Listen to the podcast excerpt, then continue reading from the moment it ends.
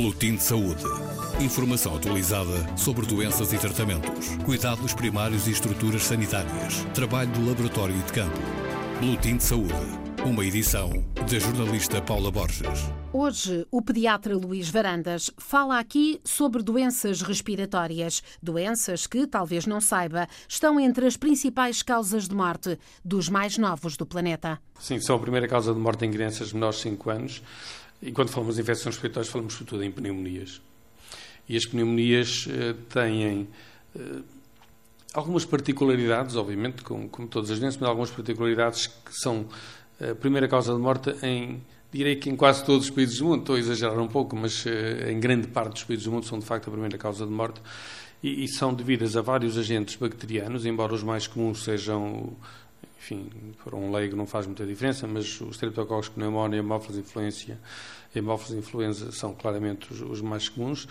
E, e, a verdade é que eh, nos países em desenvolvimento, apesar de, de, usarmos a vacina na grande, na grande maioria deles, e tal qual nos países desenvolvidos, eh, temos uma vacina que é apenas parcialmente eficaz, no sentido que é a bactéria mais comum, que é, como, como disse há pouco, o pneumococcus, Há vários serotipos, são mais de 90 serotipos e a nossa vacina cobre apenas 13, portanto ficam muito de fora. Embora os 13 sejam os mais comuns, há muito ainda que fica por prevenir e, portanto, que é impossível prevenir através de uma vacina. Temos vários fatores de risco associados às infecções respiratórias, um deles o fumo do cigarro, o fumo das casas, de, de, das lareiras, dos fogos que ainda, que ainda em muitos locais do carvão se usam para cozinhar, a poluição atmosférica. E como todas as infecções respiratórias se transmitem de pessoa a pessoa, o, o facto das pessoas viverem muitas, muita gente é? dentro, uma sobrelotação de pessoas dentro da mesma habitação, dentro do mesmo quarto de dormir, dentro da mesma sala de aulas, permite uma transmissão muito fácil de pessoa a pessoa. Eh, e isso é uma das formas de prevenção, obviamente, é evitar a poluição ambiental, evitar o fumo e, uma vez mais, promover o aleitamento materno. Curiosamente, também, uma das formas de prevenção das infecções respiratórias é a lavagem das mãos.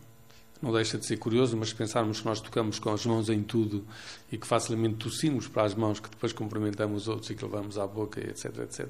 Portanto, é muito fácil de, de perceber essa, essa eh, relativamente rápida contagiosidade. Eh, e depois temos eh, também formas, por vezes, de tratamento que não são as mais eficazes, pelo facto de termos alguma resistência também a alguns medicamentos mais comuns e, de termos algum acesso também difícil a, esse tratamento. Eu queria lembrar das pessoas que uma infecção respiratória baixa, que é aquilo que de facto é mais comum, uma pneumonia, dá habitualmente numa criança com febre alta, com alguns sinais de dificuldade respiratória, com diminuição do apetite, com a sensação de doença, de mal-estado geral, de prostração. Os bebés pequeninos ficam incapazes de mamar, os mais eh, crescidos perdem o apetite. Eh, e quando isso acontece, embora não se instale tão rapidamente como noutros casos, outras doenças, como já falamos, como o caso da malária, a verdade é que as crianças têm que ser observadas e têm que ser, têm que ser tratadas. Sendo uma doença bacteriana, deve ser tratada com antibióticos.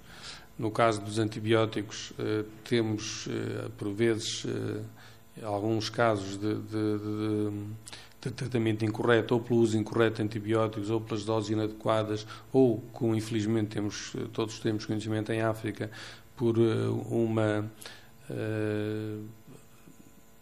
existência de, medicamentos com princípio ativo, por vezes diminuído ou inexistente e, portanto, em que as pessoas acabam por fazer um tratamento, mas que não está a ser de facto feito, uh, portanto, acaba por levar a muitos, muitas falências de tratamento e, e muitas mortes. Uh, se nós também olharmos para as estatísticas, para os números que nos vêm de muitos países africanos, vemos que as infecções respiratórias são causas muito importantes de internamento, de internamento em cuidados intensivos, de complicações como uh, derrames pulmonares, empimas pulmonares, que é acumulação de pus, eh, dentro do pulmão e, portanto, precisam muitas vezes de drenagem cirúrgica, que obviamente é complicada em, em situações em que uh, os sistemas de saúde têm parcos recursos uh, humanos e, portanto, a dificuldade em drenar e em tratar adequadamente uh, estes casos. E, portanto, são situações enfim, que, se, que se perpetuam e que, e que contribuem muito para a mortalidade nestas crianças. A prevenção, como disse há pouco, passa enfim, pela vacina e pelo controle ambiental, que, que é de facto muito difícil. Um dado curioso em relação às, hum, às pneumonias e que, e que agora está um pouco na moda por outra doença que é o sarampo. Uma das grandes complicações do sarampo são as pneumonias. E uma das formas de, de, evitar mortes por pneumonia é também ter a vacina do sarampo atualizado, porque o surto de sarampo leva muitas vezes a infecções respiratórias graves e à morte da criança, porque já está numa situação frágil por ter tido sarampo e depois dá uma pneumonia e acaba por, por complicar muito a, o seu estado de saúde e acabar por falecer. Em algumas doenças pediátricas há uh, uma ligação com as, com as infecções respiratórias, não há? Além do sarampo, rubéola, escarlatina, normalmente não há essas preocupações? Uh a escarlatina é uma infecção respiratória alta, é uma amigdalite, não é? Eh, de facto, aquelas que causam mais vezes eh, morte são as, as eh, pneumonias. Mas eu ia aproveitar e aproveito essa dica e ia passar ao, ao, à parte seguinte das infecções respiratórias, que, que, não sendo as clássicas pneumonias, temos mais duas ou três que são muito importantes e, de facto, muito relevantes para, para a saúde infantil. Uma delas são a escarlatina, a escarlatina que é uma infecção das amigas, sendo uma vulgar amigdalite, mas que, em alguns casos, leva à reação cruzada imunológica, levando a lesão de, do coração, das válvulas, e, portanto, dando aquela chamada febre reumática. E isso é, infelizmente, ainda muito prevalente em África, é a doença cardíaca mais prevalente adquirida em África e que ainda causa também muitas mortes por depois complicações cardíacas. Portanto, é preciso tratar as amigdalites bacterianas, não atenção, que as amigdalites virais não são de tratar. Uma outra causa muito comum também de complicações são as otites.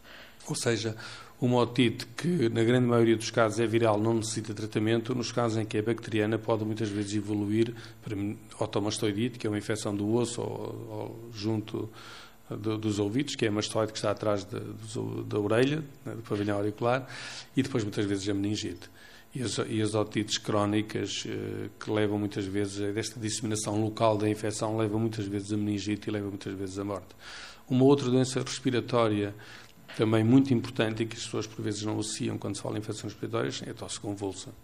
A tosse convulsa que está também a aumentar novamente em todo o mundo por porque a Bordetella, que é a bactéria que causa tosse convulsa, eh, sofreu algumas alterações, uma forma de escape também ao nosso, ao nosso sistema imunológico, à nossa utilização em massa das vacinas, está a recrudescer e a aumentar em muitos países e é uma das causas também de mortalidade importante na, nas crianças pequenas não vacinadas que contraem tosse convulsa. Luís Varandas, pediatra, professor e investigador.